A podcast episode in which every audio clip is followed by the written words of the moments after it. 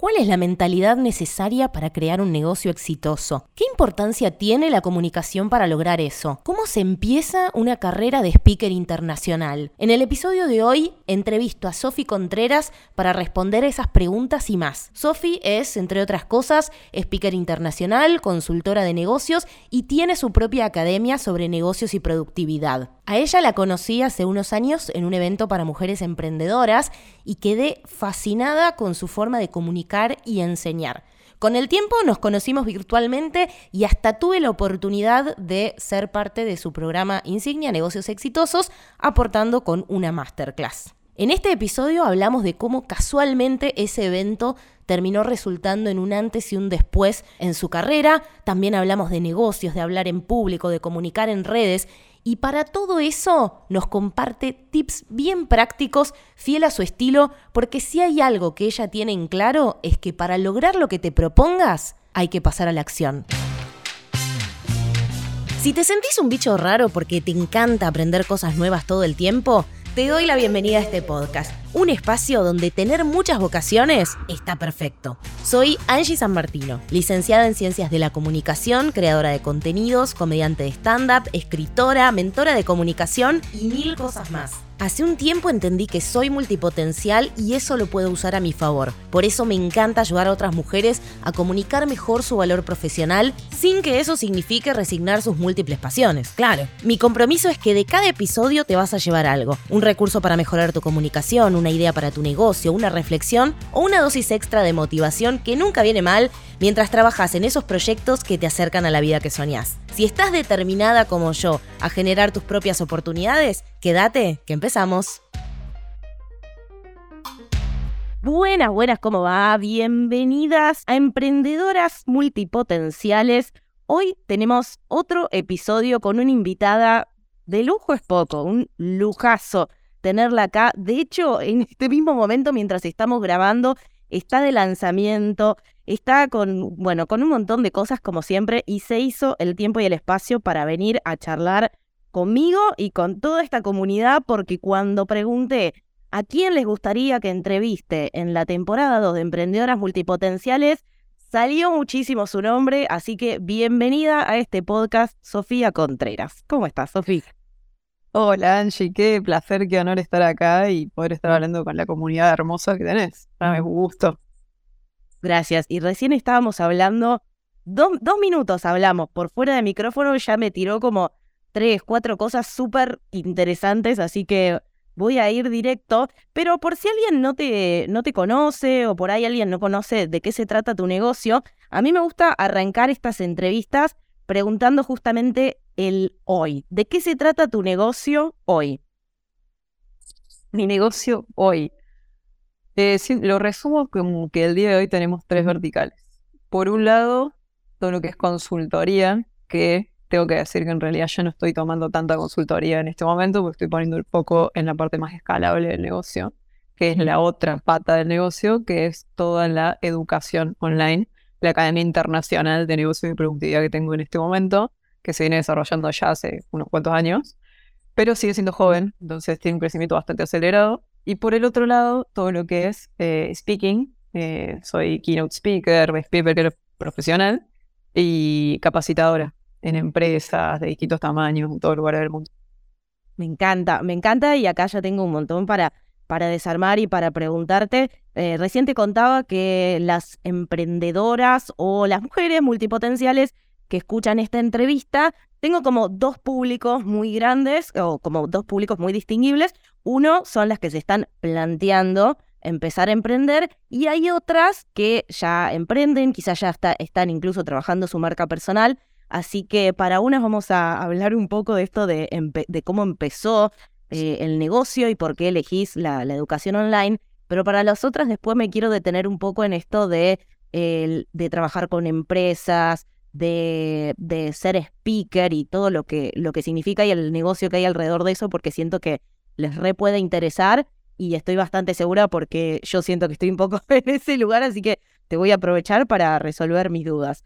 Pero para todas, para todas, siempre es como una, una incógnita interesante de, resolver como conocer la historia detrás de ese negocio que existe hoy. Existe con estos tres pilares, este que está escalando, esto otro que, que ya por ahí no va más o lo que sea, pero cómo arranca tu, sí, tu negocio digital, eh, cuál, es el, como el punto de inicio de ese negocio. Yo siempre hablo como de la historia de oficina, si es que tenés una historia de oficina, siendo la oficina ese espacio simbólico en donde trabajamos, pero, pero no está puesto por ahí, ahí nuestra pasión y nuestro corazón y del cual queremos salir.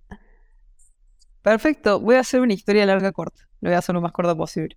Yo hace ya unos 12 años que estoy transitando mi carrera y principalmente en el mundo emprendedor tecnológico. Arranqué a los 22 eh, trabajando por nada, trabajando gratis para aprender, que fue una de las mejores decisiones que tomé cuando estaba en la universidad, para las personas que están estudiando todavía, que están escuchando esto. Eh, el conocimiento es algo que nunca nadie te va a sacar, entonces invertir en adquirirlo y eso te va a catapultar el resto de tu vida. Entonces, eh, empecé en el mundo emprendedor tecnológico y empecé en ese momento a transitar la carrera en el mundo emprendedor tecnológico, que es lo que yo le llamo. Empecé en una aceleradora, que era, son instituciones que invierten en emprendimientos tecnológicos. Después de la aceleradora, empecé a liderar un programa de gobierno unos años después para desarrollar un fondo de inversión público-privado en Argentina que incentive que haya más emprendimientos que se queden en el país, porque teníamos muchísima fuga de talento porque no había fondos de inversión en el país en ese momento. Después de eso, el, sueño, como en la carrera que estaba desarrollando, era llegar a un fondo de inversión y convertirme en líder de un fondo de inversión de estos que estaba incentivando que vengan al país. Entonces, fondos de inversiones grandes, unos cuantos billones de dólares, llego al fondo de inversión, a todo esto mientras todo esto sucedía, mientras estaba desarrollando mi carrera en el mundo emprendedor tecnológico, eh, identifico que no había mujeres en el mundo emprendedor tecnológico, o sea, que no había mujeres liderando startups, emprendimientos tecnológicos con, con conocimiento, experiencia en tecnología en el sentido de que sean programadoras o eh, que hayan transitado alguna carrera vinculada. Y en ese momento fue que eh, surgió la idea de desarrollar Chicas en Tecnología, que es la ONG que desarrollamos con mis socias, como yo tenía unos 23, 24 años, eh, que al día de hoy ya creció, no depende de nosotras socias y está impactando en la vida de miles de personas en 18 países aproximadamente. Eso yo, yo me fui de la ONG en 2020, por ejemplo, y mis socias también. Y ya funciona eso. Eh, cuando llego al fondo de inversión, eh, hay una foto que yo comparto siempre en la que yo estoy con dos teléfonos, que es una foto real, que yo estoy con un teléfono fijo en una mano y con, con, el celular en la otra y con la computadora al frente. Y en ese momento yo estaba cerrando el fondo de inversión, la inversión de un fondo de, unos 30 millones de dólares. Cuando estoy haciendo esto y en ese momento y cada vez que veo esa foto, yo me acuerdo de un punto de inflexión que tuve en mi vida que dije, no quiero más esto. No quiero más esta vida que estoy llevando y no me identifico más con esta carrera que vengo, con la que vengo soñando hace tanto tiempo esto ya no me representa. Y cuando dije eso, dije, bueno, eh, es momento de transitar otro camino. Eh, en ese punto también surge una historia que le conté ayer hace un tiempito sobre un viaje que tuve en Israel, que podamos hablar de eso después, que también fue ahí, fue unos meses antes de que eso suceda, eh, que también impactó en esa decisión. Y ahí empecé a armar mi consultora. Y cuando empecé a armar la consultora, empecé a trabajar con empresas de distintos tamaños, trabajaba mucho con gobierno también, que tiene sus propios desafíos. Trabajar con gobierno se aprende muchísimo.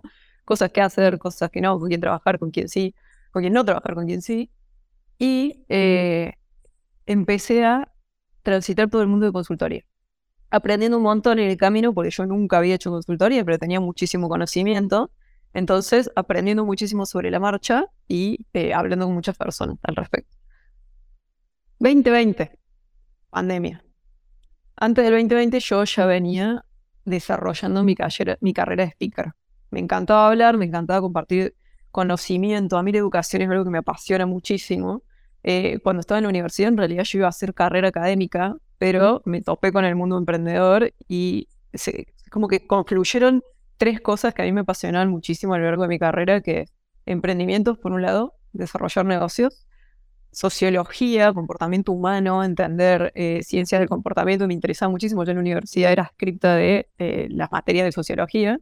Y por el otro lado, eh, la tecnología. Entonces confluyeron esas tres cosas a lo largo de mi carrera que también me lleva al día de hoy. La educación me encanta. Entonces, cuando en 2018 me voy del fondo, me voy de todo y empiezo a transitar el mundo de consultoría, también digo, quiero empezar a dar clases quiero volver al mundo para empezar, al mundo educativo para empezar a dar clases. Toqué muchísimas puertas de distintas universidades y de personas que conocí en universidades y ninguna se abrió. Entonces dije, bueno, no me abre las puertas, yo me voy a abrir mi propia ventana. Y dije, ¿cómo puedo empezar a compartir todo lo que sé y que llegue a muchas personas? Y dije, bueno, me voy a armar mi propia universidad, voy a ponerle muchas comillas a eso, y voy a empezar por Instagram. Entonces hice mi primera validación y empecé a compartir contenido en Instagram sobre negocios, procesos, productividad, cómo organizaba mi día a día. Y durante dos años no me veía ni mi madre, mis amigos, más o menos. Era, no crecía. Dos años, un crecimiento muy pequeño, muy bajito, muy, muy lento, vamos a llamarle. Y en el 2020 me invitan a hablar en un evento que Angie ahí nos conocimos. Ahí creo que ahí me empezaste a, conocer, que se llama G Festival. Me invitan a hablar en este evento que había unas 1500 personas en el auditorio, un auditorio grande, y también había creo que unas 1000 personas en, en vivo, o sea, por streaming. Y la charla gustó tanto que yo en mis charlas siempre pongo para que me sigan en Instagram si les gustó. La charla gustó tanto que me empezaron a seguir miles de personas porque me empezaron a buscar en Instagram y cuando llegaron a Instagram y encontraron todo el contenido que yo creaba, se quedaron. No solamente que se quedaron, sino que se lo empezaron a compartir a todo el mundo. Entonces, en ese mismo momento también hice un podcast con Charuca donde hablé de productividad y creció exponencialmente la cantidad de personas que llegó a Instagram y en semanas me empezaron a seguir miles de personas. Entonces, eh, ese éxito de la noche a la mañana, le voy a poner muchas comillas que mucha gente debe haber visto, no existe. Yo hacía dos años que estaba creando contenido. Y dato muy importante a tener en cuenta, yo las dos semanas antes de ir a dar esa charla estaba agotada de crear contenido. Estaba muy cansada de crear contenido y que no escale eh, porque lo venía haciendo todos los días, todos los días creaba contenido y, me había tomado un break para ver qué hacía. Y fui a dar esta charla. Entonces, si yo no hubiese ido a la charla, si yo hubiese dejado de crear contenido mucho antes, ese momento de éxito de la noche a la mañana, de nuevo, y lo que la gente ve como éxito de la noche a la mañana no hubiese sucedido. Y eso desencadenó que después haya creado parte del negocio que tengo al día de hoy, que es la Academia Internacional de Negocio de Productividad. Wow, me encanta y me gusta mucho esto de conocer los detrás de escena, porque obviamente yo te conocí eh, arriba de un escenario, enfrente de mil personas, entré a tu Instagram, dije, wow, esta chica tiene un montón de seguidores, debe ser alguien, ¿viste? Como ese, esa imagen que uno tiene. Y está buenísimo conocer el detrás de escena, que es, sí, es alguien que se bancó dos años seguidos no, eh, no, no tener ese crecimiento exponencial que en algún momento evidentemente iba a llegar, pero porque también es fruto de, de la constancia, de, de, la prueba y de un montón de cosas. Yo me siento muy identificada con tu, con tu historia, porque a mí me pasó un poco en los medios, como, como licenciada en comunicación o estudiante de comunicación en su momento, mi meca era llegar a los medios tradicionales y cuando llegué, me, cuando trataba de golpear puertas, no, cuando llegué me cerraban la puerta, me cerraban la puerta, dije, bueno, me abro mi ventana y acá estamos. Así que me parece que no es solamente mi caso y no es solamente tu caso, sino que una, no sé si estarás de acuerdo, pero me parece que una de las, de las razones del éxito de lo que vemos de afuera como éxito tiene más que ver con la perseverancia que con los golpes de suerte. Ni hablar, o sea, hay una frase, ya no me acuerdo en detalle como decía, pero eh, la suerte encuentra a las personas que están haciendo. O sea, no es que te va a encontrar la suerte vos sentado en tu casa haciendo nada. No, es la suerte encuentra a los que están ahí afuera buscando, en realidad. Entonces, sí, la constancia a lo largo del tiempo es clave. O sea, todo, todo lo que vayas a desarrollar en tu vida es a base de constancia. Porque aparte, no solamente no, es, no es solo constancia en sí mismo, es constancia y aprendizaje de lo que vas haciendo. Entonces, a medida que vas siendo constante en algo, es ir aprendiendo de ese algo. Y a medida que vas aprendiendo de ese algo y lo vas retroalimentando en tu proceso también, esto aplica para todo, vos vas generando interés compuesto, ya sea de aprendizaje, si estás empezando a hacer algo vinculado a ejercicio, mejor alimentación o desarrollo de un negocio, todo ese interés compuesto a lo largo del tiempo es algo, una cosa que se va acumulando arriba de la otra y que va haciendo o sea, todo el tiempo que vos invertiste en esa constancia, en ese aprendizaje, el retorno es exponencial después. Llega un punto en la curva que vos tenés un retorno, que es lo que me pasó a mí, por ejemplo, en este punto de inflexión que te contaba. Ahí empezó a ser la curva, retorno exponencial. El tema también es aprovecharlo. Claro, totalmente. Y acá se, eh, bueno, se me salen como varias, varias aristas para, para charlar. Una tiene que ver un poco más con la comunicación, esto de que está bueno que, que elegiste, o sea, vos dijiste, bueno, quiero empezar a enseñar, no te abre la puerta a la facultad o la universidad, entonces sí, bueno, voy a empezar a hacerlo y lo hiciste con algo que era una herramienta gratuita que tenías al, alcance de la mano, que es Instagram, empezaste a enseñar ahí y me consta que cuando veo eh, tu comunicación, como que le prestas mucha atención a la comunicación, diversificás tus canales, diversificás tus contenidos, tenés, o sea, sos justo, o sea, yo soy Angie Transmedia en Instagram justamente porque me fascina lo, transmediático, ¿no? Contar historias, contar, compartir mensajes a través de distintos medios, distintos contenidos que van hablando entre sí. Y vos lo haces de una manera espectacular porque al día de hoy tenés, eh, tenés la newsletter, tenés el canal de YouTube, tenés el podcast, tenés el Instagram, ¿viste? Fiel, fiel seguidora de todo yo, obviamente. ¿Por qué le prestás tanta atención a la comunicación? Y, y te saco una frase que, que siempre te escucho decir que a mí me voló la cabeza cuando, cuando la dijiste y tengo ganas como de profundizar un poco en eso, que es todo negocio es un negocio de comunicación. Todo negocio es un negocio de comunicación, lo digo muy seguido eso, porque vos podés tener el mejor negocio sobre la faz de la tierra, pero si nadie lo conoce y nadie ve el valor que aporta lo que haces, no hay forma de que la gente llegue a vos y también que comparta lo bueno de lo que tenés. Entonces vos podés tener el mejor negocio del mundo, pero si no tenés una buena estrategia de comunicación implementada, el potencial de tu negocio nunca lo vas a poder explotar. ¿Y por qué decidís hacerlo de esta manera, así con varios canales y pensar cómo? Son varios los motivos. Em, por un lado, cuando yo arranqué, empecé, esto también para que lo tengan en cuenta, esta es mi forma de hacer negocios y encarar casi todo en la vida. A mí me gusta crecer las cosas de manera escalonada. Entonces, armo algo, lo pruebo, veo que funciona y recién ahí paso a lo otro y no estoy con 5.000 frentes abiertos al mismo tiempo. Y esa fue la forma también en la que fui creciendo en términos de contenido y el término también en la que procesamos el contenido. Voy a profundizar en eso después, pero por ejemplo, yo empecé con Instagram. Le di su tiempo de desarrollo a Instagram para ir aprendiendo lo mejor que funcionaba ahí, para ir creciendo la comunidad, para ir creciendo el valor que aportaba ahí. Bueno, Recién cuando tenía eso ya en un 80% atado, vamos a llamarle, armé el newsletter. Empecé con el newsletter. Le di su tiempo de objetivos y desarrollo y de foco al newsletter. Yo y mi, en ese momento era yo. Después del newsletter empezamos con el foco, bueno, en toda la parte, esto fue antes de armar el, negocio academia. Entonces empezamos con todo el foco en la academia, los productos, bla, bla. Después de eso, al año siguiente, pusimos el foco en YouTube. Y mientras poníamos el foco en YouTube, también empezamos a poner el foco en TikTok. ¿Por qué le digo así? Porque, ¿Por qué lo podía hacer al mismo tiempo? Porque fue el momento en el que aparecieron los Reels de Instagram.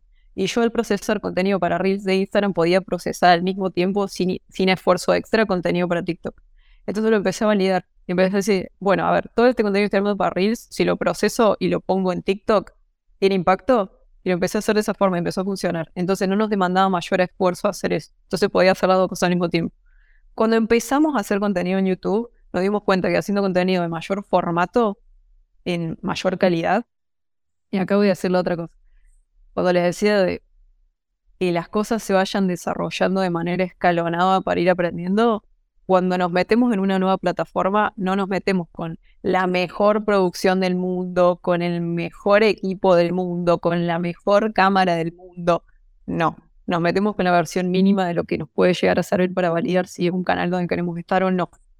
Cuando empezamos en YouTube, por ejemplo, yo no me puse a crear contenido para YouTube. Yo agarré todas sesiones de consultoría que yo ya tenía grabadas, donde yo les daba respuestas a personas de su negocio, las procesamos, o sea, se las mandé a mi equipo para que las editen nada más y le hagan cortes y las mandamos a YouTube. Entonces no creé contenido nuevo, no me mandó esfuerzo a mí. Entonces, de esa forma, disminuí la barrera de entrada de lo que es empezar un nuevo canal y todo lo que eso significa, crear contenido, etcétera, etcétera, agarrando contenido que ya tenía. Después de un tiempo probando que funcionaba, empezamos a crear contenido específico para YouTube. Y cuando empezamos a crear contenido específico para YouTube, nos dimos cuenta que la clave del negocio era armar contenido y la clave del día a día para optimizar nuestros esfuerzos. Contenido de mayor formato, los videos de YouTube, los desglosamos en pequeños contenidos de pastillas procesadas para Instagram, para TikTok, para Shorts, para LinkedIn, para el newsletter. Y todo eso se transforma en decenas de piezas de contenido que podemos usar durante muchísimos meses. En un día de grabación, nosotros creamos 10 videos para YouTube de, nada, máximo 15 minutos como una locura, y de ahí sacamos decenas de piezas de contenido. Entonces, todo esto lo fuimos implementando a lo largo del tiempo y fuimos aprendiendo a lo largo del tiempo. Por eso la clave de que no es solamente constancia, es ir aprendiendo a medida que vas entrando en un nuevo contexto, en un nuevo negocio, en una nueva plataforma. Y eh, ahora estamos con el podcast. El podcast, esto es otra cosa tener en cuenta también cuando tenés un negocio, cuando hablas con clientes o cuando tenés una comunidad. Los clientes siempre te van a pedir algo. O la comunidad siempre te va a pedir algo. Por ejemplo, a mí hacía años ya que me venían pidiendo el podcast. Desde que arranqué con Instagram, más o menos me decían, Sofi, ¿por qué no tenés un podcast? Y mi respuesta siempre era, porque no es el foco en este momento.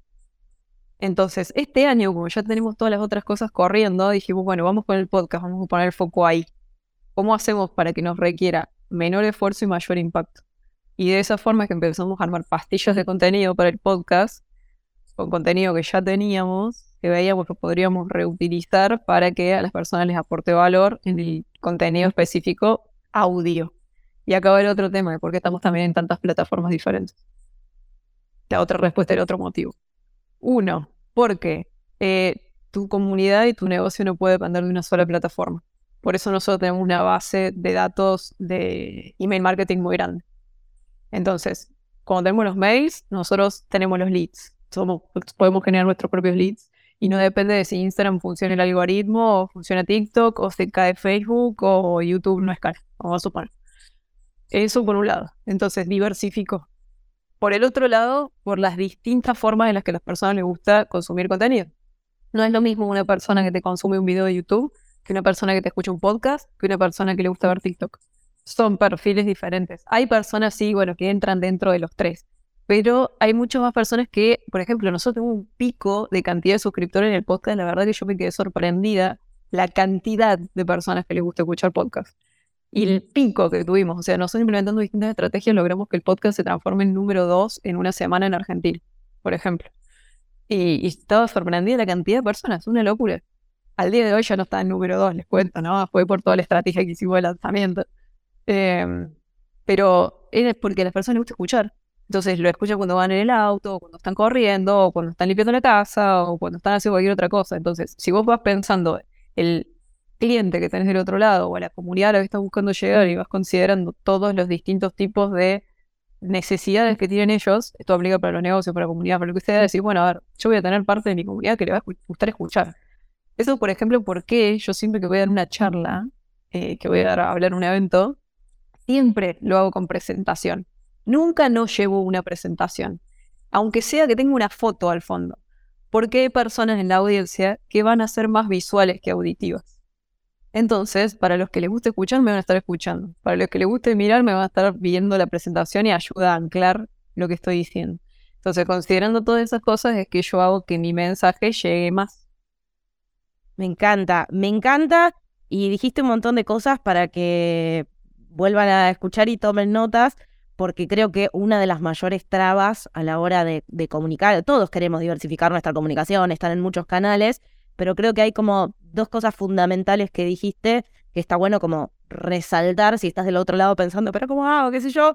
Una tiene que ver con ver cuáles son los recursos que tengo disponibles y la otra tiene que ver con que podemos optimizar esos recursos, pero hay que adaptar al lenguaje de cada plataforma porque vos dijiste esto de, bueno, sí, encontramos que podemos hacer un video eh, más largo y eso se edita y qué sé yo, pero no es solamente agarrar el video de YouTube y subirlo a Instagram, sino que está adaptado al lenguaje de esa plataforma. Así que me parece que ahí hay algo como a retener en cuenta. Y agrego una tercera, que es retomando esto que vos hablabas antes del efecto compuesto en la vida. Yo creo que este, este podcast y el lanzamiento funcionó de la forma que funcionó y llegó al al top de, Spotify y tiene tantos seguidores de una, es porque también hay un efecto compuesto de lo que venís construyendo en los otros canales de comunicación.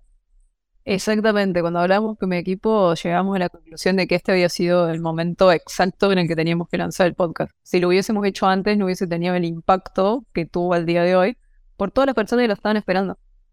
Total, sí. y me reconozco entre, entre esas personas, porque vos decís lo del podcast, yo me, yo te, escucho en la ducha, o sea, a, ese, a ese nivel de intimidad manejo con la gente que escucha podcast. En algún punto estoy confesando que, estuvimos juntas en la ducha, Sofía. y estuve con demasiada gente, así soy muy promiscua. Pero volviendo, volviendo un poco a la, a la seriedad del asunto, eh, ahora me voy a meter en el tema más de, speaking y charla que surgió, pero vos dentro de, dentro de tu academia, ¿no? Tenés un programa que entiendo que es como tu programa insignia, que es el programa de negocios exitosos. Yo hice otros cursos, así que por lo que entiendo hay un ecosistema ahí de más cursos on demand, pero hay un programa que es como el que vos haces el lanzamiento y qué sé yo, ahora me refutarás o no esa info, pero me interesa que charlemos un poco de este concepto de qué es un negocio exitoso. Negocio exitoso eh, para mí tiene varias, varios componentes. Eh, primero, el éxito, vamos a decir, que es algo muy subjetivo de cada persona. Entonces quiero empezar con eso, porque lo primero que vemos en este programa, que es un programa de 12 semanas con acompañamiento mío también, o sea, está es todo el contenido grabado, que es todo el sistema que yo desarrollé para armar negocios, de todos los años de experiencia que tengo analizando negocios, desarrollando mis propios negocios, haciéndolos crecer, escalar, todo armado en un sistema paso a paso lógico de cómo se tienen que armar negocios. La clave es saber, en el primer módulo, yo lo que hago es que las personas que se sumen identifiquen qué es éxito para ellos.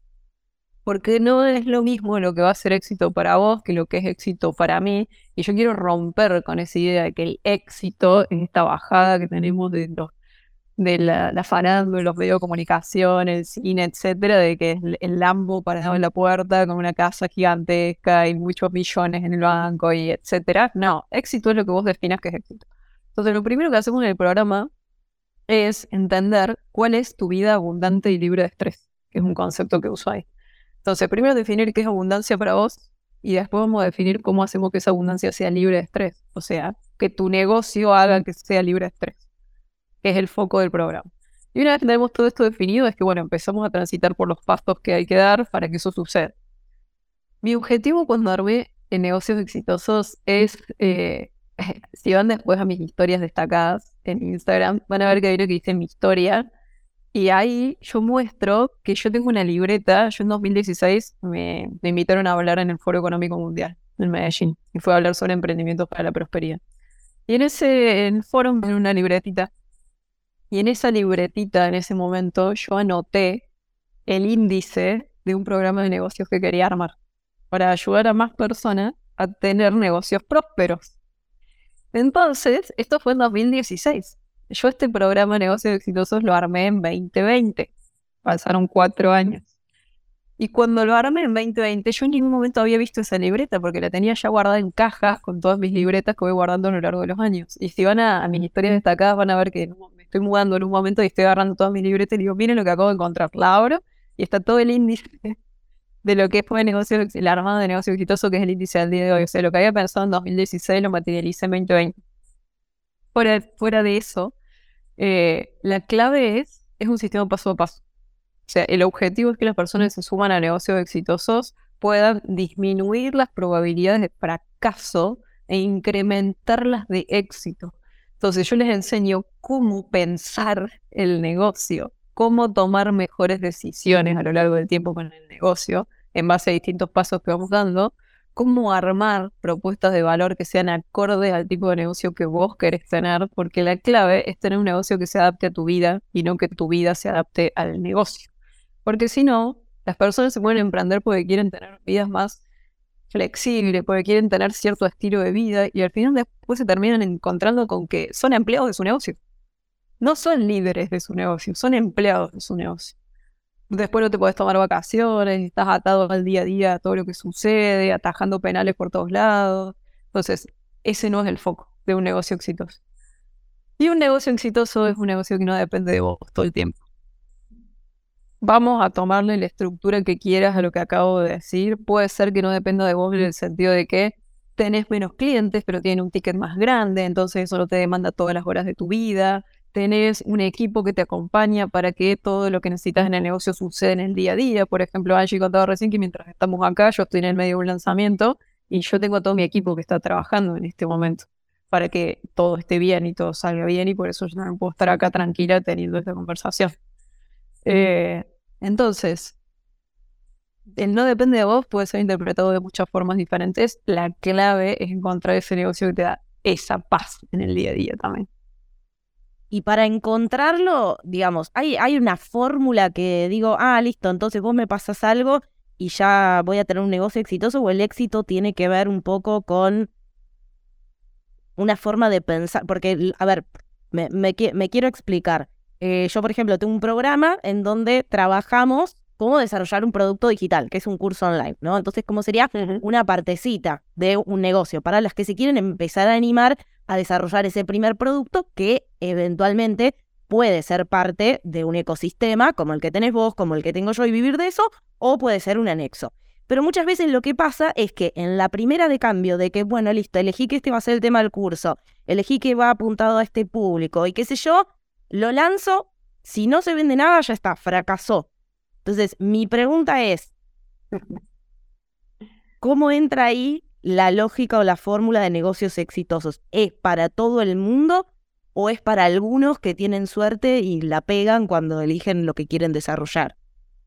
No, no hay la suerte, no es, suerte, es trabajo. Eh, no es suerte para nada y sí, obviamente hay un sistema a seguir para que esto suceda, que justamente lo vemos en negocios exitosos. O sea, nosotros partimos de, me voy a meter profundo en esto, no sé cuánto tiempo tenemos, pero acá eh, nosotros, para todo tipo de negocio que quieran desarrollar, no importa la industria en la que estén, no importa el rubro, no importa el lugar del mundo, todo siempre, primero vas a partir siempre de lo que querés vos para tu vida, para empezar. ¿Por qué también? Porque eso me ayuda a definir y me ayuda a filtrar, que es el foco que yo quiero que tengan también cuando desarrollo negocios y esta cabeza crítica que quiero que tengan, es si yo tengo un hobby o si tengo un negocio. No es lo mismo, por favor, porque me he topado con muchas personas que lo que tienen es un hobby, no es un negocio, porque el negocio se, o se mantiene a sí mismo, o sea, vos no sacas nada de ese negocio, o te genera deuda, que es aún peor. Entonces, lo que estás teniendo en realidad es un negocio zombie que vos mantenés a lo largo de los años, porque estás atado a una idea, nada más. Entonces, la clave primero es identificar tipo de vida que queremos tener y en base a ese tipo de vida que queremos tener lo vamos a comparar con el tipo de negocio que queremos desarrollar lo que estamos teniendo el día de hoy. Mi forma simple de explicar esto es, vos vas a poner el mismo esfuerzo en el día a día si tenés un negocio que requiere muchísimo volumen, por ejemplo, eh, a ver un ejemplo simple, vamos, tengo una vela justo acá tengo esta vela acá al frente. Vamos a suponer que vos querés empezar a vender velas, producto, ¿no? Yo, para tener un negocio, vamos, y armaste un número de estilo de vida que querés. Bueno, ¿cuántas velas tengo que vender para alcanzar esa vida abundante y libre de estrés que yo estoy apuntando? Te voy a dar un número grande porque es el negocio del volumen, excepto que cada una de estas velas se venda a un ticket muy alto. Entonces, que vos estés apuntando a un tipo de cliente que va a pagar un ticket alto por el valor agregado de tu vela. Entonces vas a hacer esa comparación con el tipo de negocio que vos tenés al frente. Sirve para todo. Vas a decir, por ejemplo, estoy vendiendo un servicio de consultoría. Bueno, estoy vendiendo un servicio de consultoría a emprendedores que recién empiezan.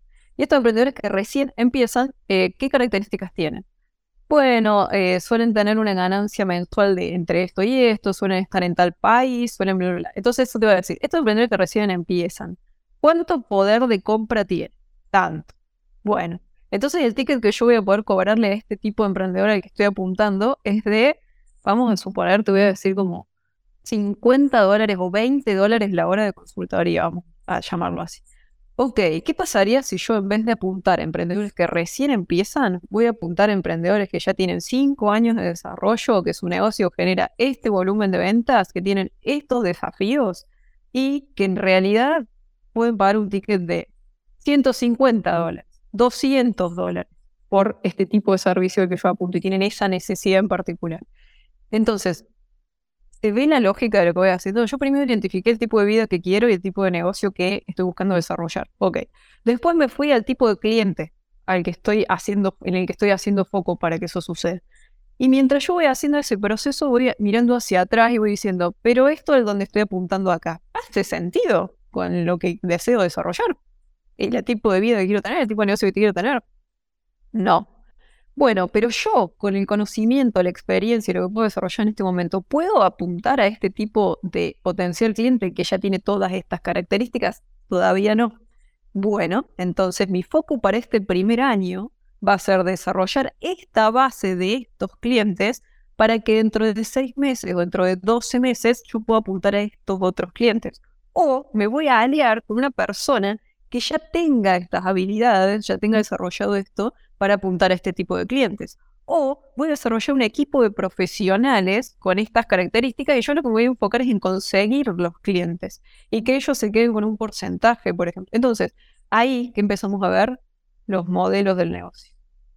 Entonces, cuando empezamos a ver los modelos de negocio, que es el módulo 4 más o menos de negocios exitosos, empezamos a decir, bueno, a ver, ven la lógica hacia atrás. O sea, nosotros vamos de, menos a más. Y a partir de eso es que vamos analizando todo el negocio vamos desarrollando. Y después hacemos el modelo de negocio, después lo que vamos a hacer es una validación para probar si la idea que tenemos funciona o no funciona. Y cuando les enseño a validar, yo lo que busco es que entiendan cómo no me voy a fundir validando, básicamente. Cómo no voy a llegar a la quiebra validando. ¿Por qué? Me topé durante muchísimos años personas que dedicaban los ahorros de toda su vida a una idea que no tenía sentido. Que si hubiésemos hecho todo el paso a paso que vengo haciendo, te dabas cuenta que el negocio no tenía sentido. Porque la mayoría de los motivos por los emprendimientos fracasan son evitables. Son evitables. Y por eso es que creé este programa. Porque me cansé de ver personas que se iban a la quiebra o que se gastaban los ahorros de toda su vida en un negocio que no tenía sentido y que si se hacían algunos ajustes en otros puntos, podía llegar a tener éxito. Entonces, todo este proceso de pensamiento que vamos viendo, por ejemplo, cuando se hace el lanzamiento, vos me decías, allí, ¿cómo puedo saber si, por ejemplo, no le vendí a nadie? Bueno, negocio exitoso lo que vemos es, si no le vendiste a las personas acá, tenés que medir esto. Si ves que las personas llegaban a la página de venta que teníamos, pero nadie te compraba, es porque o tenías un desfasaje entre las campañas que armaste y la información que vio la persona cuando llegó a la página web, porque no estaba claro la propuesta de valor en la página web, porque no estaba claro el mensaje antes de que lleguen ahí, porque estabas targeteando mal a las personas. Entonces nosotros tenemos que validar todas esas cosas cuando vemos que la gente llega a la página y no compra. Entonces, emprender es un proceso de prueba y error. Un proceso de validación constante. Entonces, la clave de este programa, que es lo que yo busco, es que se lleven pensamiento crítico de desarrollo de negocio. No es solamente que puedan desarrollar el negocio que tienen ahora, es que puedan desarrollar cualquier negocio que quieran después, porque van a tener este pensamiento crítico para hacerlo. Y eso es, resume todo. Al final también vemos todo el desarrollo de equipos, procesos, automatizaciones, y ahí cierra y todo acompañamiento, consultoría conmigo a lo largo de todo esto. A mí lo que más me flashea es que trabajando en un negocio propio, te llevas herramientas para la vida. Porque lo que acabas de decir de, de prueba y error y de validar y de aprovechar y ser consciente de los recursos que tenemos, también lo veo, o sea, como cuando incorporamos esa forma de pensar, también es recontra viable para cualquier objetivo que nos querramos proponer, ya sea con un emprendimiento propio o lo que sea. Yo lo aplico para todo. Mi cabeza funciona, ya funciona así. Ojo, o sea, yo no venía por default de fábrica pensando así. Lo empecé a desarrollar por trabajar con emprendimientos tecnológicos durante tantos años. Porque esta forma de ver los negocios viene del mundo emprendedor tecnológico. Claro. No es que del, mundo de desarrollo de empresas te lo enseñan. Si vos vas a la universidad en este momento, la carrera de negocios que hay es administración de empresas, no es creación de empresas. Y hay un, hay un, hay un gran bache ahí en el conocimiento que necesitas para crear una empresa que para administrar una empresa que ya existe. No es lo mismo. Y sí, porque yo sé que eh, una de las objeciones que surge cuando charlamos de todo esto me hace recontra sentido, quiero ir de, de cabeza a crear mi propio negocio, salgo con todas las expectativas, pero de repente eh, voy a dolaroy.com o eh, entro a Instagram y veo una noticia y esto nos pasa no solamente en Argentina, pero sí pasa en Argentina bastante, sino como a nivel Latinoamérica siento que a veces tenemos como una traba, sobre todo las mujeres, de decir, sí, está buenísimo todo lo que decís, pero esto es para otras personas, para nosotros no aplica. ¿Sentís que hay algún desafío extra por estar en Latinoamérica o es nuestra mentalidad, digamos, que hay que trabajar? Para mí un desafío de mentalidad trabajar muy grande. Em, también el ecosistema donde uno vive, las personas en las que se rodean configuran cómo sos. Entonces eso impacta muchísimo en todo lo que pensamos, lo que decimos, lo que repetimos y cómo vemos el mundo. Si vos creciste en, una, en un contexto donde todas las personas que están alrededor tuyo eran personas extremadamente negativas y nunca veían absolutamente nada positivo de lo que te rodeaba y todo era oscuro y pánico y, y vas a crecer con, con un contexto, como una forma de ver el mundo de esa forma, forma. Eh, con esa perspectiva. Entonces te va a impactar, obviamente, somos seres sociales, todo eso nos atraviesa y nos va moldeando. Somos el promedio de las cinco personas con las que pasamos más tiempo. Entonces, ¿de qué personas te estás rodeando? Porque las personas de las que te estás rodeando, y no solamente las personas que estén cerca tuyo físicamente, sino el contenido que consumís, te van a moldear. Las personas que seguís en Instagram, las personas que seguís en redes, eh, te moldean. Entonces hay que ser muy conscientes de eso. Eh, si no, sí, obviamente. Nosotros estamos, si estás solamente, por ejemplo, si estuvieses en Argentina y estás solamente en Argentina, rodeado de personas que están acá y que están todo el tiempo viendo todo lo malo que sucede en el país, sí, tu cabeza va a estar guaireada, cableada para ver solamente eso. Pero las oportunidades están en todos lados, hay un montón de oportunidades. Hay un montón de oportunidades. Me acuerdo, eh, yo de la universidad no me llevé tantas cosas, tengo que decirlo. Eh, pero tengo un par de recuerdos de cosas de la universidad que me quedaron grabadas. ¿Cuál era la carrera que vos, perdón, pero no me acuerdo la carrera que habías estudiado? Yo estudié licenciatura en Relaciones Públicas. Ahí va, ahí está.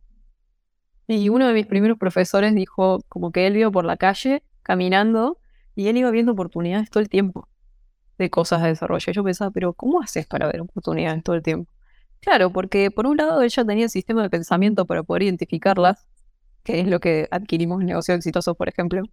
Y por el otro lado, eh, ya, estaba, ya se había salido de la burbuja de decir que no, no, nada es posible. Entonces, si nosotros configuramos, que esa encima es parte del primer módulo también de negocios exitosos, todo el cambio de mentalidad que tenemos que hacer para poder tener un negocio exitoso, que es clave. Eh, nosotros, no sé, a nivel mundial, la escuela nos enseña que fracasar está mal sistema de, puntaje, te que sacar un 10 para probar, te sacar un 7, depende de dónde estés, un 7 para probar su ¿no? Pero y si no aprobas, sos un fracaso. Entonces, ¿qué nos enseña eso sobre el fracasar y el aprender del fracaso? Que está mal. Entonces, no podés empezar un emprendimiento con la cabeza de que fracasar está mal porque no hay forma de que salgas a validar. Porque validar, o sea, emprender es pensamiento científico. Vos creas una hipótesis, una idea y la salís a probar a ver si funciona. Y ahí no, un científico no está fracasando, está viendo si se valida su hipótesis o no. Total. Entonces, ¿qué te ayuda eso a decir es por acá o no? Bueno, vamos por allá. Eso es lo que tenemos que nosotros desarrollar. Y eso nos sirve para ver oportunidades, no importa en dónde estés del mundo. Me encanta porque hay muchas universitarias que van a estar escuchando esto y van a estar diciendo, sí, pensamiento científico me va a servir para crear mi propio negocio, porque a veces uno no se imagina que ciertas cosas que estudia, mismo lo que decías antes de sociología, muchas que me siguen son de carreras humanísticas que por ahí no se ven vinculadas a los negocios y piensan, bueno, no, pues yo estudié en ciencias sociales.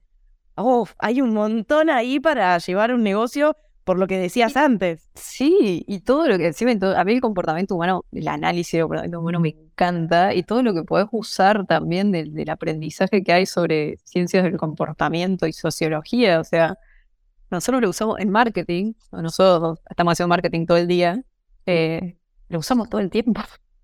Claro, todo el tiempo lo usamos, lo usamos para, para llegar mejor a la gente, para compartir mejor un mensaje, para que del otro lado se reciba para hablar en un lenguaje específico que a la gente realmente le llegue algo importante que, sabemos que le va a aportar valor.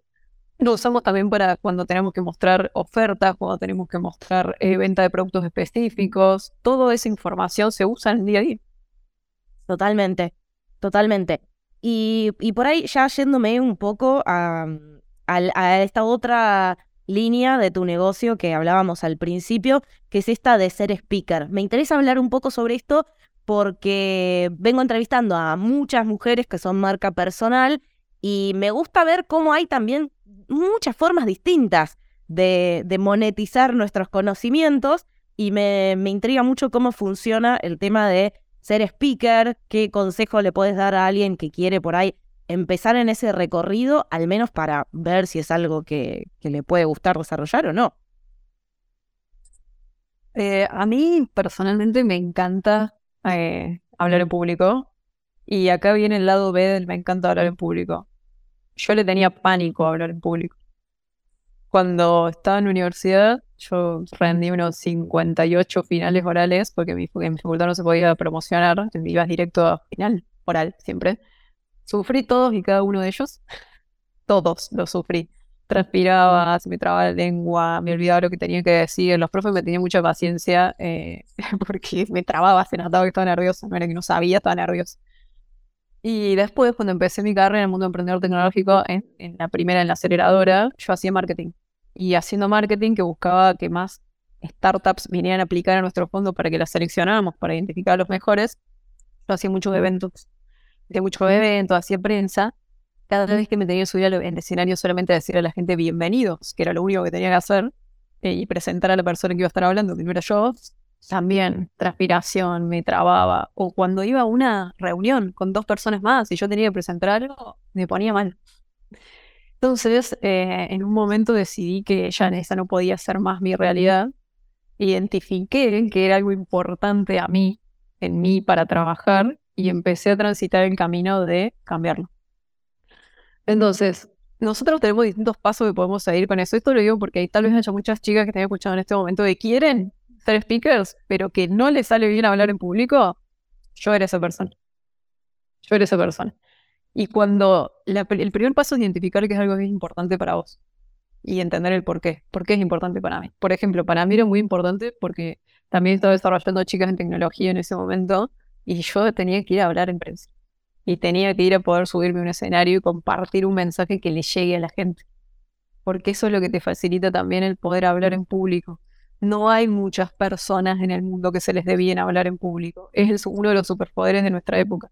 Entonces, si vos puedes desarrollar ese superpoder de hablar en público, ya tenés una ventaja competitiva abismal sobre todo el resto de los seres humanos que estén buscando hacer lo mismo que vos.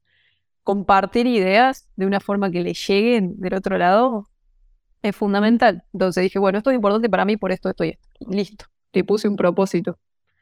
Después a eso que dije, bueno, identificar qué me pasaba. Bueno, cada vez que voy a hablar en público, por ejemplo, me pasa esto, me pasa esto, esto, esto, esto. Bueno, y ahí empecé a aprender. ¿Cómo puedo hacer para contrarrestar que me pase esto? Y empecé a investigar y bueno, puedes hacer esto, esto, esto. Y después de ahí lo que empecé a hacer es ponerlo en práctica. Entonces dije, bueno, voy a exponer a todas las posibilidades habidas y por haber de hablar en público, por más de que me quiera cortar una pierna cada vez que me subo al escenario y no me salga ni una palabra. Entonces lo hacía y me exponía. Y al exponerme de forma constante a lo largo del tiempo, aprendiendo de todo lo que me iba pasando, es que lo puedo ir mejorando. Y al irlo mejorando, es que no solamente lo fui mejorando, sino que lo fui transformando en parte de mi negocio. Y al día de hoy, yo me subo a un escenario y lo disfruto abismalmente. Igual, cualquier persona te diga que no se pone un poquito nervioso antes de subirse a un escenario es mentira, todo el mundo se pone nervioso, no importa que seas el mejor speaker sobre la faz de la tierra. La clave, en ese momento también, el tiro tip, bueno, nosotros podemos engañar a nuestro cerebro. Nosotros le podemos decir a nuestro cerebro que lo que está sintiendo no son nervios, es emoción. Porque el efecto en el cuerpo es el mismo. Entonces vos le puedes empezar a decir a tu cuerpo que en realidad lo que estás diciendo estoy, estoy emocionada esto es emoción, emoción, emoción, emoción, emoción, emoción, emoción. Y esto que estoy haciendo que lo estoy diciendo muchas veces y, le estoy poniendo una sonrisa a mi cara, eso ayuda a que mi cerebro lo procese de una forma diferente. Entonces, todo esto que estoy compartiendo es por haber leído al respecto y, por el otro lado, haber implementado algo que les recomiendo a toda la gente que empiece a usar, que es algo que no usan tanto, que eh, es como, lo puedo compartir como una frase que dijo Franklin, creo que era. Eh, Pararme, si he llegado donde estoy es porque me he parado sobre los hombros de gigantes, dice. ¿Qué significa esto? Es porque pude ver parado sobre los hombros de gigantes. Es apoyarte en experiencia de personas que ya vivieron lo que vos querés desarrollar. Y es ir a hablar con personas que ya lo hacen al día de hoy. Porque esas personas ya aprendieron un montón y te van a evitar un montón de errores. Entonces, si querés empezar, por ejemplo, a hablar en público, anda a hablar con gente que ya lo hace. Para que te dé todos los tips de cómo te puede ayudar eso. Anda a hacerte un curso con alguien que ya lo hace y que ya veas que efectivamente lo pone en práctica en el día a día. Es la mejor forma de acelerar nuestros resultados. Ir a hablar con gente que ya lo hizo. Leer libros. O sea, devuelve loca a la gente que no lee, porque los libros son bóvedas de, información. O sea, alguien que se pasó años aprendiendo sobre algo en la mayoría de los casos. Después hay gente que me dice, ay, sí, pero hay cada chanta por ahí escribiendo libros. Bueno, eso es parte de tu cerebro crítico, elegir bien los libros. Eh, pero el libro bien elegido de alguien que efectivamente estuvo haciendo pruebas, que te aporta valor, es una bóveda de conocimiento muy accesible. Entonces, hay que leer más.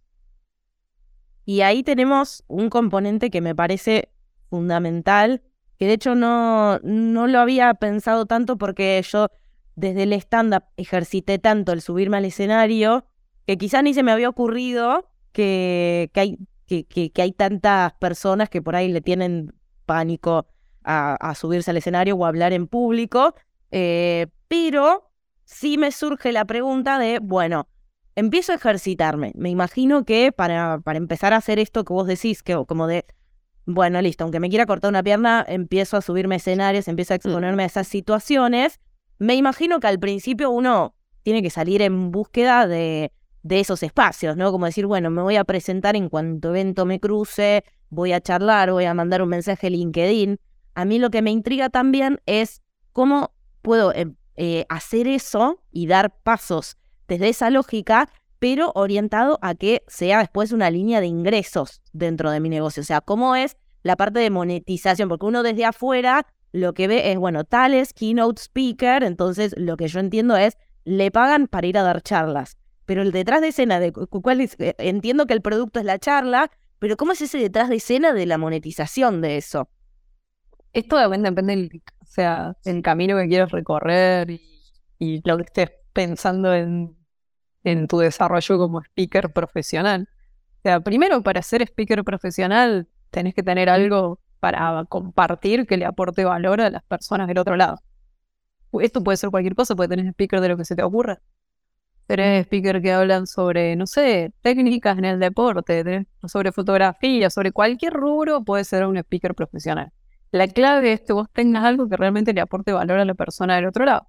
Puede ser un speaker motivacional, puede ser un speaker más práctico, puede ser una persona que hace workshops o talleres. Entonces, esto depende en qué te quieres posicionar. Yo lo primero que haría sería identificar, bueno, qué tipo de speaker quiero ser. O sea, en qué me veo haciendo me veo hablando, yo por ejemplo, a mí me gusta visualizar siempre el futuro 5 o 10 años de algo que me gusta y después hacer la ingeniería inversa. Entonces, yo por ejemplo, este, esto es re interesante. Eh, yo me visualizaba, en Buenos Aires hay un lugar que es el Sofitel Cardales. Es un lugar donde se suelen hacer muchos eventos de fin de año de, empresas y tiene un auditorio grande, se entran muchas personas. Y también está el Centro de Convenciones de Buenos Aires, que es donde vos me conociste en el Ship Festival, que entran como unas 1.500 personas.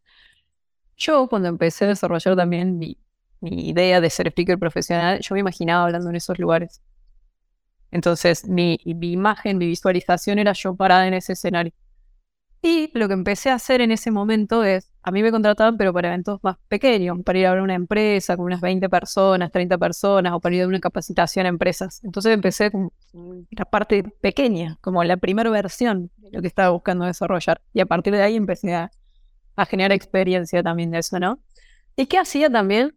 Hablaba con todas mis amigas y conocidos que trabajaban en empresas que tenían eventos de fin de año.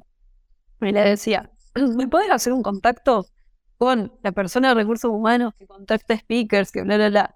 Eh, un par de veces funcionó y otra, una vez estaba hablando con una amiga que trabajaba en una empresa de telefonía grande de Argentina que siempre hacía un evento gigante y le decía, amiga, haceme el contacto y me decía, no, siempre contratan a personas que están en tal o cual lugar y yo soñaba con ir a dar una charla a ese, justamente era el Sofía del Cardales, eh, no, y, me imaginaba en el evento, bla, bla, bla. Bueno, a los tres años, tres años, ¿eh? A los tres años eh, me contrataron así. Yo no salgo, yo ya no salgo a buscar, a mí me contactan todo el tiempo para ir a dar charlas. Eh, para ir a dar una charla al Sofitel Cardales y ese mismo año di dos charlas en el centro de convenciones con unas 1500 personas, mucho después. Mucho después de G también.